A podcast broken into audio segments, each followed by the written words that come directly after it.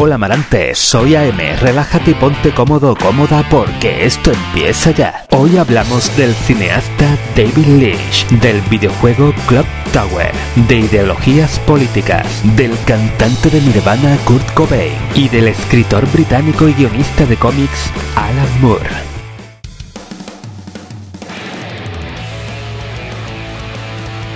Hoy en Cine y Series hablamos de David Lynch. David K. Lynch nació el 20 de enero de 1946 en Missoula, Estados Unidos. Debido al trabajo de su padre, biólogo del Ministerio de Agricultura, la familia tuvo que mudarse varias veces durante su infancia a pueblos pequeños, en los años 50. Tras pasar su época de rebeldía y unirse a los Boy Scouts en 1964, entra en el Museo de Bellas Artes de Boston, en el que duró un año intenta convertirse en pintor sin éxito y luego se muda a Filadelfia, entrando allí en la Escuela de Bellas Artes. Allí conoció a su primera mujer Peggy Lenz, con la que se casó en 1967. Después de descubrir que estaba embarazada, compraron una casa en Ferman, un barrio pobre y con mucha criminalidad en Filadelfia. A los tres días ya le habían robado y vivía con miedo al sonido de los tiroteos en las calles. Deseaba ver sus pinturas en movimiento y con sonido, y en 1900 1966 compró una cámara y rodó su primer corto de un minuto,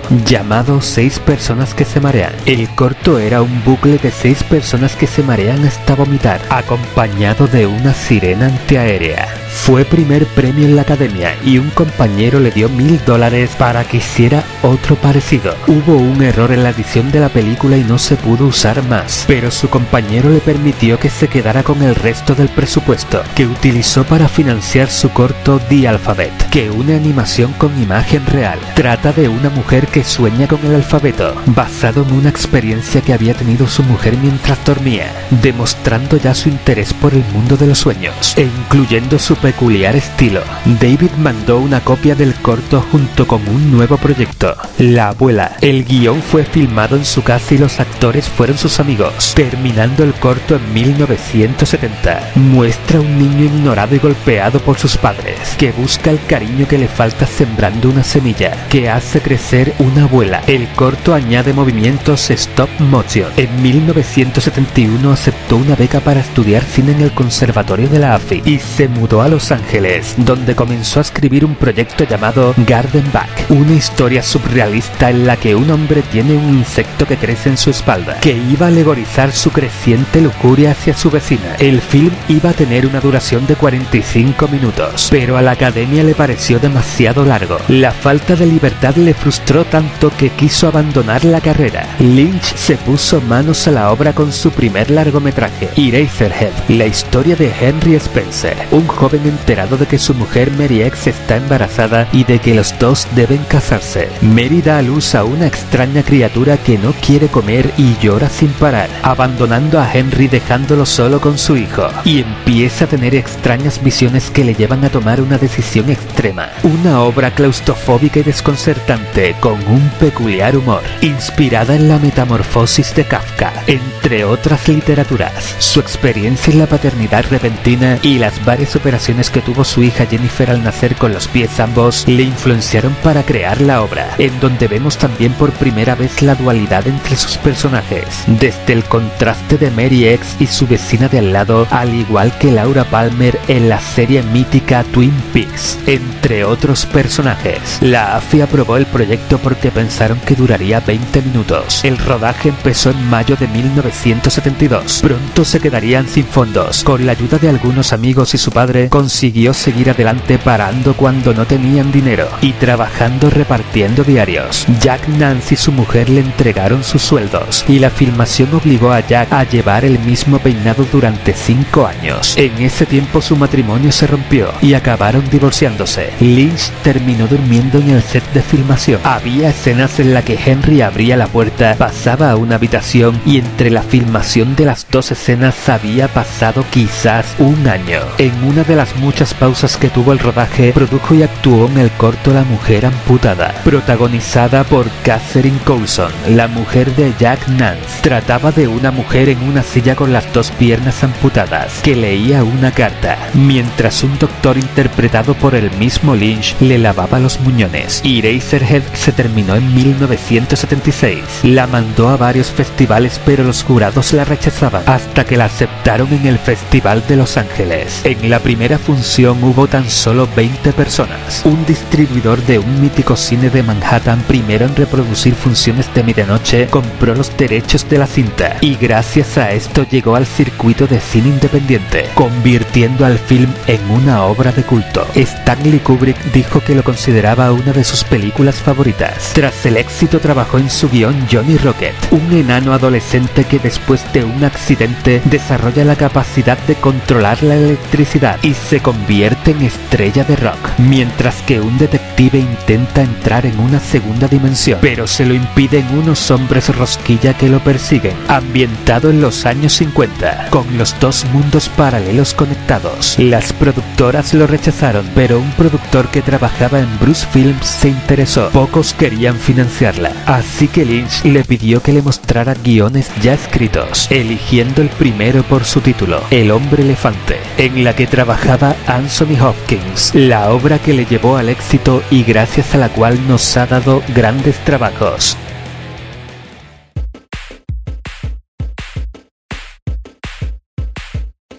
Hoy en videojuegos hablamos de Clock Tower, videojuego dirigido por Ifumi Kono en 1995 para la Famicom y relanzado en 1997 para la primera PlayStation. Los productores de Clock Tower han comentado que el juego toma inspiración de la película de Darío Argento Fenómena, ya que la historia del film y del juego se parecen. Además, la protagonista tanto del juego como del film de Argento se llaman Jennifer, y el parecido de las dos son muy similares. Pero no solo se queda en eso, ya que el antagonista conocido en el juego como Bobby Barrows es muy similar al antagonista del film. No obstante, el creador del juego y Fumikono en una entrevista comentó que este personaje en particular se basa en el ser desfigurado de la película Burning. Jackie Fumikono cuando era niño vio esta película y dijo que sintió un gran miedo de ver la tenebrosa silueta contra luz de un demonio asesino con sus tijeras de jardín. También toma ciertas escenas basadas en la película Fenómena como la parte donde Jennifer se llena las manos de gusanos. Podemos decir que los productores son grandes seguidores del trabajo de Darío Argento, ya que Clock Tower también hace referencia hacia otros films, como en la escena donde podemos ver cómo la antagonista aparece del techo rompiendo el cristal al momento que asesina uno de los personajes del juego. Tal cristal hace referencia a uno muy similar que aparece en la película de Argento Suspiria. También en el cuarto donde vemos una muñeca colgada con una esta muñeca hace referencia a la película de Profundo Rosso. Y varios de los cuadros que aparecen en Clock Tower también parecen tener su inspiración en la película. Al momento de ser lanzado el juego, solo fue aceptado por una audiencia limitada, debido a que era diferente a los otros juegos. En ese momento ya estábamos hablando sobre uno de los primeros videojuegos de Survival Horror. El juego contó con dos novelas y un drama de radio basado en el juego, pero estos no fueron lanzados fuera de Japón. Además, el juego original que salió para la Super Nintendo fue lanzado solo en Japón, hasta tiempo después que saliera un relanzamiento para PlayStation conocido como Clock Tower. El primer miedo, el juego incluye algunas cosas que la versión de Super Nintendo no tenía, como las cinemáticas en 3D. Clock Tower 2 tiene algunos temas tabús sexuales, como por ejemplo en la novelización confirma que Helen fue abusada sexualmente por su padre, teniendo como resultado un complejo ya que se acostó con Barton, pero lo lamentó. En una entrevista del creador y Fumikono confirmó que Kai es una pedófila que desarrolló sentimientos por Edward. Sin embargo, Kai es retratada en el juego como una joven normalmente amable y generosa, que ayuda a los niños desafortunados en un orfanato, y aparentemente nunca actúa como pedófila. Otra situación similar la vemos en los personajes Harris y Nolan, quienes tienen cierto interés por Jennifer Incluso en el juego Jennifer corresponde a los sentimientos de Nolan, donde en cierto momento se besan y van a una cita. No obstante, la diferencia de edad entre ellos es de 11 años, ya que Jennifer tiene 15 y Nolan 26. Todo esto, según comenta el creador, fue intencional y en su momento fue un punto de discusión y controversia. En una entrevista le preguntaron al creador y Fumikono lo que le daba más miedo, lo que como contestó la película Eraserhead de David Lynch. El miedo es una emoción que surge en presencia de lo desconocido. Por eso cuando creo juegos de terror no explico todo y trato de estimular la imaginación del usuario. En 2008 se anunció una adaptación de la película Clock Tower, pero la película sufrió varios cambios y durante un tiempo la fecha de lanzamiento se fijó para 2010 y luego se retrasó hasta 2011, hasta que se confirmó que la película no contaba con un director. Pasó el tiempo y en 2011 David R. Ellis se convirtió en el director de la película y se le dio una fecha de lanzamiento para octubre de 2013. La razón probable de su retraso es que parte del guion de la película se filtró en internet, según varios rumores, pero llegó el 7 de enero de 2013 y el director David R. Ellis fue encontrado muerto en su habitación de hotel en Sudáfrica, dejando la película una vez más sin director.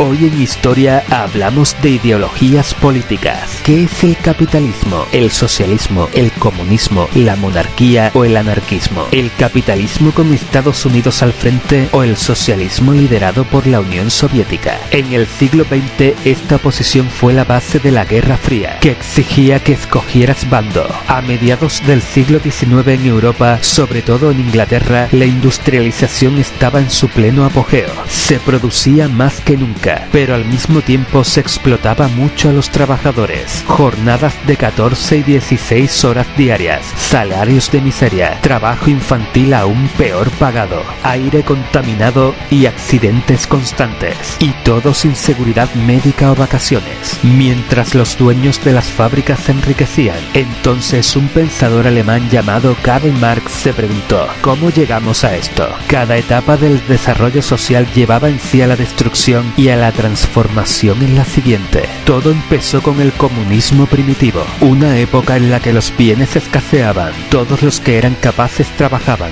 y a todos los miembros de la comunidad se les repartían según su necesidad. En esta época se desarrolló la agricultura y otras técnicas que permitieron conservar y acumular bienes, lo que llevó a la segunda etapa, el esclavismo. Por primera vez se dividen las clases sociales, las que trabajan y las que poseen los medios de producción. Poseen incluso a los trabajadores. En esta época aparece el Estado y lentamente va dando paso a la tercera etapa, feudalismo. En esta etapa los trabajadores ya no son esclavos sino siervos, pero siguen sometidos a sus señores, dueños de las tierras y a quienes les deben pagar tributo. Al final del feudalismo gana dinero y poder una clase social de artesanos y comerciantes, que habitualmente vivían en villas o burgos cercanos a los feudos. Marx los llama burgueses, que empiezan a asociarse y a juntar su dinero para crear empresas y negocios más grandes, como viajes arriesgados, y al dinero reunido con el propósito de que crezca se le llama capital. Por otro lado, se promueven las ideas de libertad, democracia e igualdad, lo que da origen a varias revoluciones como la Revolución Francesa, donde la nobleza y el clero pierden el poder y hasta la cabeza, y quienes ahora tienen la autoridad son los dueños del capital, los capitalistas. Las tierras antes propiedad de los nobles o de las comunidades se privatizan. Comienza el desarrollo tecnológico e industrial. Muchos granjeros y campesinos quedan en la pobreza y emigran a ciudades para trabajar en las fábricas. Así es como surge la cuarta etapa, el capitalismo. Las tierras, herramientas y fábricas no están en manos del Estado de las comunidades, sino que son propiedad privada. Hay libertad de mercado, todo el mundo tiene derecho a comprar y vender lo que le apetezca, incluso el propio trabajo, de negociar los precios según les convenga. Pero uno de los problemas del capitalismo es el de la plusvalía, la ganancia que el capitalista obtiene por su inversión. Enriqueciendo más al capitalista y empobreciendo al trabajador, creando acumulación del capital y formando monopolios y oligarquías. A Marx le parecía que uno empezaba con más recursos que otros. Para Milton Friedman el único sistema que aseguraba la libertad era el capitalista. No existirían ni las clases sociales ni la propiedad privada. Pero para llegar al comunismo se planeaba que se debería pasar primero por una etapa llamada socialismo, con características como la propiedad social de los medios de producción. Las herramientas, tierras y fábricas pertenecen a la sociedad, que se supone que está representada por el Estado. Se evitan desperdicios, excesos y contaminación. Regulación por parte del Estado. Las actividades económicas, incluidos los precios, están regulados por el gobierno para evitar la explotación y el abuso. 40 años después de la muerte de Marx se crea la Unión de Repúblicas Socialistas Soviéticas y otros países siguieron su ejemplo con problemas muy graves. Se dio una enorme concentración de poder político.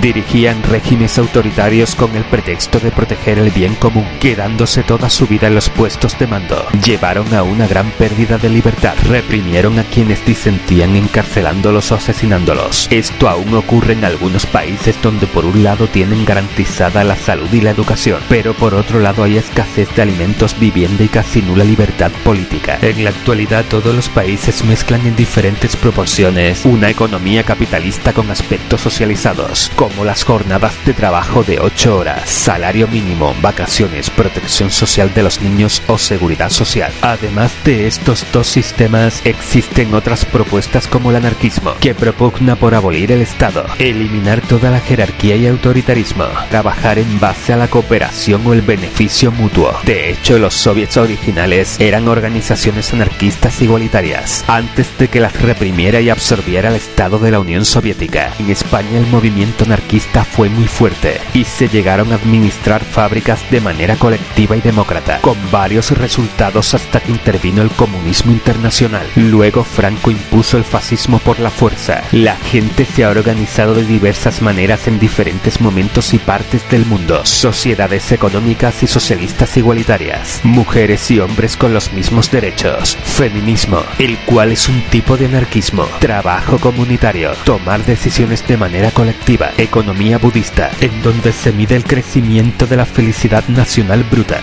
Y otras ideologías.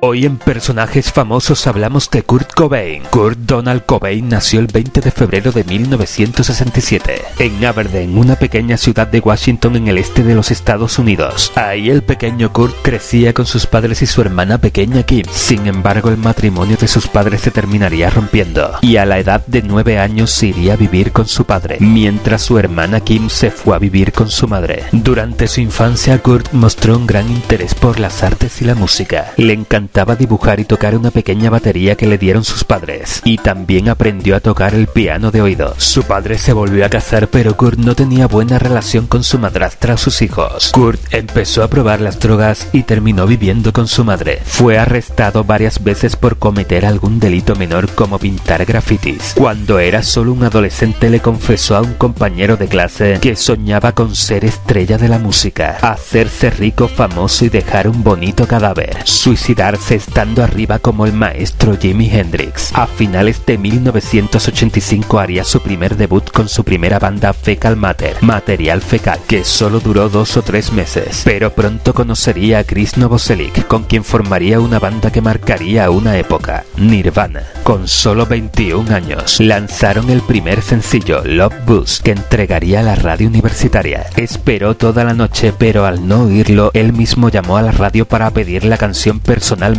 tras varias baterías se encontró finalmente a Dave Grohl, que se convertiría en uno de los miembros más emblemáticos de Nirvana. Después de debutar con Bleach en 1989, el gran éxito de Nirvana definitivamente vendría en 1991, con su segundo álbum Nevermind. Después vendría otro gran éxito, Inútero, en 1987. Kurt comenzaría a salir con Tracy Marander, pero al poco tiempo lo dejaron y conoció a Courtney Love, el amor de su vida. Kurt y Courtney tuvieron a su hija Frances en 1992. Con el tiempo Kurt dejó de sentir la música, se sentía constantemente insatisfecho y se iría de este mundo volándose la cabeza con una escopeta y dejando una nota de suicidio. Kurt entró al club de los 27, junto con Brian Jones, Jimi Hendrix, Janis Joplin y Jim Morrison, grandes artistas de la música que murieron con la misma edad, en el que años más tarde se sumarían otros artistas.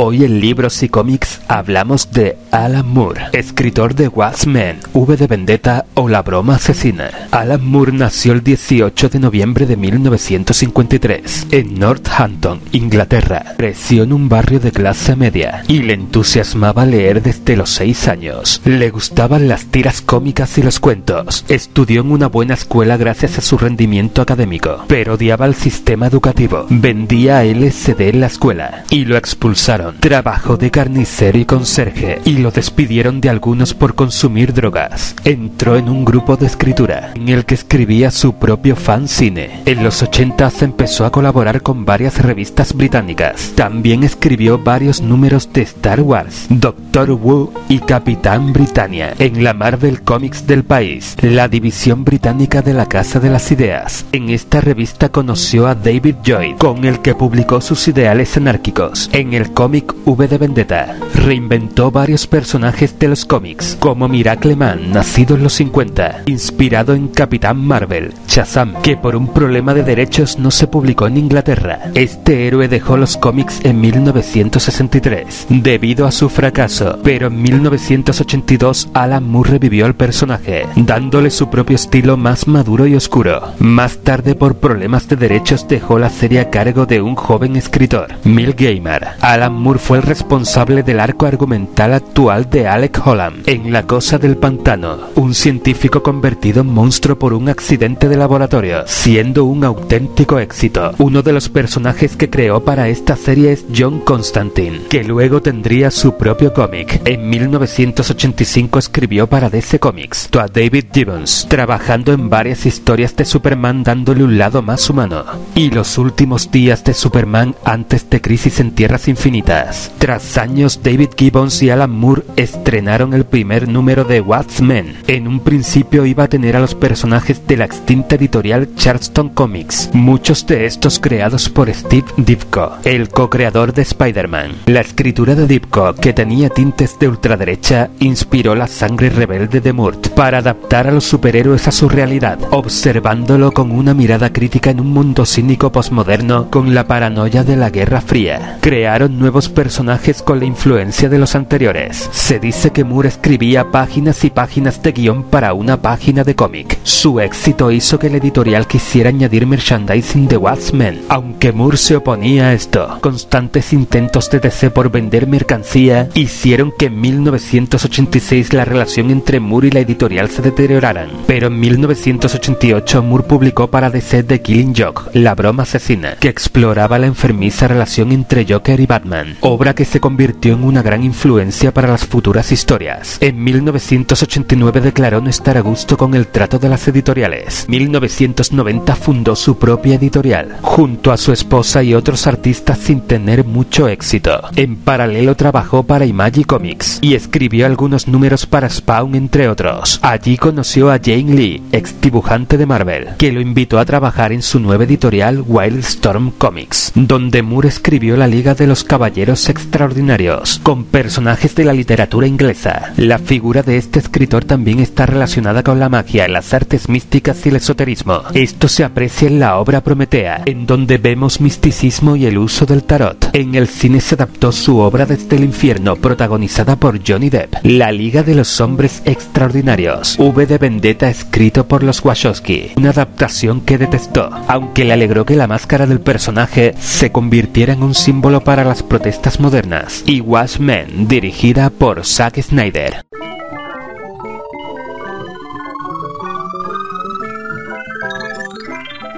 Todos tenemos dos lobos luchando dentro de nosotros. Uno es malvado. Es ira, envidia, tristeza, pesar, avaricia, arrogancia, culpa. El otro es bueno. Es alegría, paz, amor, esperanza, serenidad, humildad, bondad. ¿Qué lobo gana? Aquel al que tú alimentes. Acabo pero no sin antes decirte que a esta vida hemos venido a disfrutar y ser feliz. No lo olvides.